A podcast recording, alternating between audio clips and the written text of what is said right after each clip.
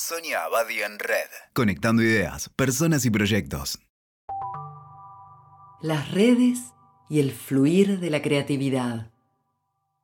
Las ideas creativas que llevan a la realización exitosa nunca se gestan a solas en el interior de la mente. El mundo está lleno de ideas en permanente circulación y al funcionar en red también las encontramos y las podemos utilizar. Elogio de la improvisación. Dice Jean Duvignon en su libro El juego del juego. En todas las culturas existen experiencias que están más allá de la funcionalidad y la productividad. Experiencias relacionadas con lo inédito, lo inútil, lo azaroso, el juego. La eficacia y la funcionalidad aparentan ser los pilares del progreso. Sin embargo, Cabría preguntarse si el motor de los cambios culturales se oculta en fuentes más sutiles y secretas, la improvisación y la creatividad. Un día cualquiera, el maestro de tango baila para sus alumnos. Uno de ellos le pide, ¿podría repetir la secuencia, por favor? No sé cómo hacerlo, responde él. Cuando improviso, no me queda en la memoria el resultado. Se queda pensando. Es raro, porque en realidad me queda una calidad particular de memoria, que no tiene forma de figuras de baile, sino que pasa a ser parte de mí. Y me pregunta, vos que sos médica, ¿me podrías explicar cómo se llama ese recuerdo que queda de todas las experiencias en las que uno fue capaz de improvisar? Sí, maestro, le digo. Se llama confianza. Ahora entiendo, dice él. Eso es lo que me permite volver a bailar cada vez con la convicción de que voy a saber qué hacer aunque no lo haya preparado. La reflexión es que solo a través de la experiencia repetida de la improvisación se logra construir la confianza en la propia aptitud creadora. La paradoja es que únicamente desde la confianza en sí mismo se puede ser creativo. Esta aparente contradicción se resuelve generando tiempos y espacios para entrenar la capacidad de improvisar. En la propia vida, en los lugares de trabajo, en la experimentación sin pretensión de resultados inmediatos.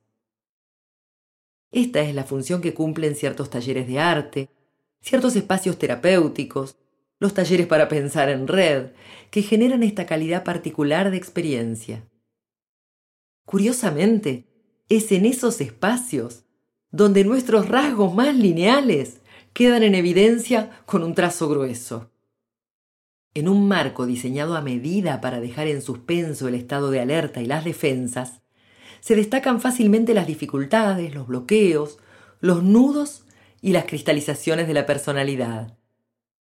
Como el acuerdo básico de ese marco es que ninguna nueva idea será juzgada ni evaluada, cada uno se reconoce en sus clichés, actitudes repetitivas, limitaciones y también potencialidades. Lo notable es que bajo esas condiciones se produce una transformación y expansión de la personalidad. En esos espacios de libertad se exploran los recursos y se construyen instrumentos para desarrollar al artista interior. Esta libertad creativa aparece como un nuevo y potente recurso generador de confianza y proyectos innovadores. Pero, ¿cómo se aprende a ser creativo? Metafóricamente, podemos decir que el aprendizaje se puede registrar de dos modos complementarios la incorporación de contenidos que se archivan en la memoria en forma de imágenes e ideas, y la experiencia original protagonizada por el ser total, que se organiza como parte de la persona. En el funcionamiento lineal, la tendencia es a archivar contenidos. En el modo de red, donde opera la improvisación, se promueve la transformación del ser. Sin embargo, si la capacidad de improvisar está bloqueada por falta de confianza o de entrenamiento, se intenta aprender de memoria el manual de instrucciones. De este modo, ante cada desafío, el recurso será el repaso de los contenidos que ya se conocen de antemano.